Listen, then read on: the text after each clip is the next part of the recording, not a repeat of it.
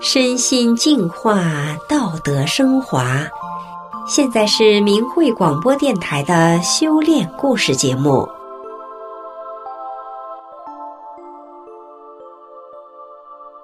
听众朋友，您好，我是雪莉。今天和大家分享的故事是经营度假村的故事。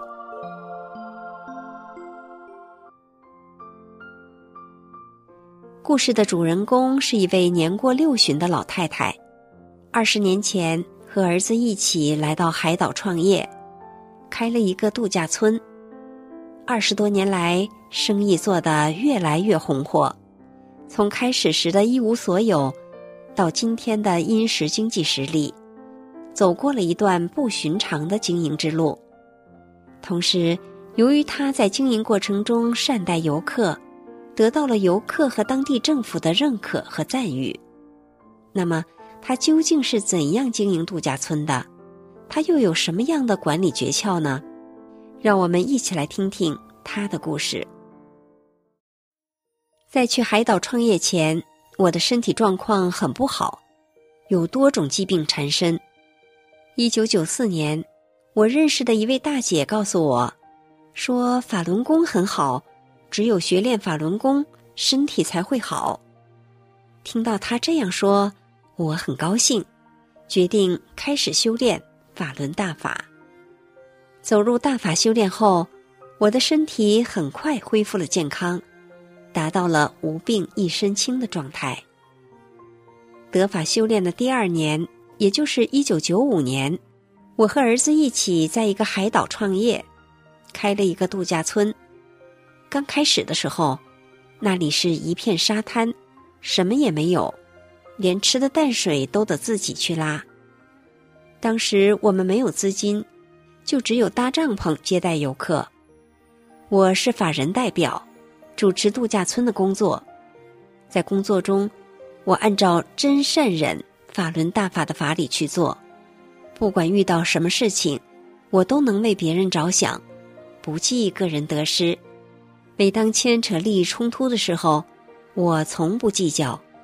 只要客人满意就行，我就是要用在大法中修出来的慈悲心态，展现出大法弟子的胸怀。因此，在海岛，从政府部门到地方老百姓，都很认可我，说我是个好人，说我对游客像对自己的亲人一样。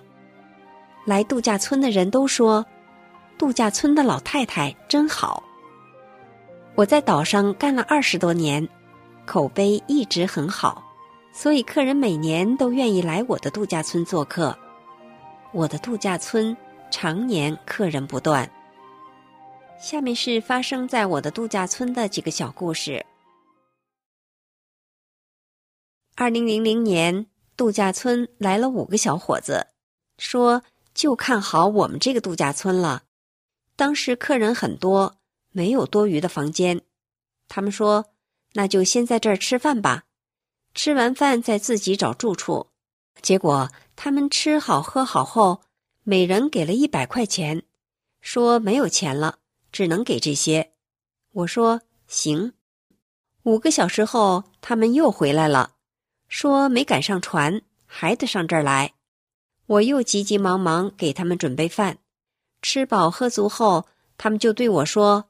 我们明天要上班，现在没船走不了，能不能想办法送我们回去？我急忙找了一个快艇，一问一人要一百元，他们说没有钱了，怎么办？我就把他们先前给的五百元饭钱又给了他们，说拿这些钱回家吧。他们很感动，回去一周后，他们就领着各家三十多人。又来到我的度假村度假了。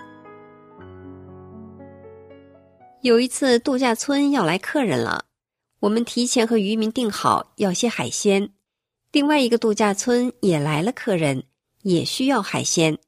他们度假村有包海的承包人，当得知我们已经把海鲜订好了，而他们没有的时候，承包人就威胁渔民说：“不准你们出海了。”当知道这种情况的时候，我就告诉渔民：“我订的海鲜给他们吧。”渔民们说：“那你们怎么办？”我说：“你们别为难，先紧着他们吧。”这些渔民就把海鲜给了他们。当时我心里很平静，我是大法师傅的弟子，在哪里都应该先考虑别人，为别人着想。快到傍晚了，我丈夫问：“海鲜没有了，来了客人怎么办？”我没有动心，说：“车到山前必有路，客人来了就是有什么拿什么吧。”结果在客人还没来的时候，这些渔民来送海鲜了。原来渔民们感激我的大度，能替他们着想，就特意在船上把各种海鲜留下一部分分给我们。我非常感谢他们。有一个准备开业的出租公司。来了一些人到度假村游玩，吃住了几天后要走了。他们说，明天他们的出租公司就要开业，一定要连夜赶回去。可是天已经黑了，当地出租车和正常的营运船只都停止营业了。这下他们着急了，就找我商量，说：“大婶儿啊，你帮忙送我们回去吧，要不第二天就耽误了。”我二话没说，就准备用自己家的一条船送他们走，因为那天风太大，我不放心，就亲自上船送他们。到了对岸，发现浪很大，而且还有雾，下船会有危险，我只好叫船又开了回来。回来后，我叫员工下面条给大家吃，没想到他们假报警，说在海上遇难了。结果，我们的船就被前来检查的政府人员扣了，说给没收了，要拿罚款才行。最后，我借了四千元钱，才把船要了回来。而这些人吃喝的费用却一分都没有给我们。我没说什么。其实那时候我们刚开业，挺艰难的。但我是大法弟子，他们找的麻烦，就当做是提高我心性的机会吧。自从修炼法轮大法之后，我经常给身边的人讲大法的美好，他们都知道法轮大法好。在工作的管理上，我对员工很放心。每次把事情分配好后，我就放手给员工自己干，从不去厨房监工，也不去冰柜查看。即使有什么东西丢了，我也从不计较。然而就是这样，从九九年中共迫害法轮功后。警察还经常上门骚扰。二零一六年，我给一个学生讲法轮功真相，后来这个学生告诉了他的老师，结果被他老师告发了。我儿子告诉我说，度假村没有了，不能干了，度假村已经给没收了。儿子叫我表态，是要度假村还是要大法？我说要大法。儿子哭着跟我说。我车也不要了，家也不要了，我也不管你了，你也没有我这个儿子了。说完，气愤的走了。我理解家人的压力和感受，但是如果没有大法，我的身体早就不知道会成什么样子了，还要花费大把的医疗费四处求医，更别说创建度假村了。我也不可能有这样健康的身体来经营度假村。没过多久，儿子打来电话说：“妈，不管怎么样，你也是我的妈呀！你在哪里？我去接你。”就这样，我又回到了度假村。回来后，儿子说：“妈，我还得依着你，你没有错。”结果最后啥事也没发生，度假村照样营业，只是我的法人代表给撤了。当时，儿子递过来一张处理单子，叫我看。我接过来，连看都没看，就放在那儿了。二零零七年前后，度假村来了三百多个游客，其中有一位爸爸带着一个七八岁的儿子，结果那小孩不小心掉到游泳池中呛死了。我没有害怕，心里求师傅救救孩子。我告诉所有的人，快喊“法轮大法好，真善人好”，我自己也马上喊。法轮大法好，真善人好。他们把孩子送去医院抢救，我处理完紧急事后，就急忙赶去医院看孩子。一看孩子还没醒，一点反应也没有，我不气馁，再次求师傅救救孩子。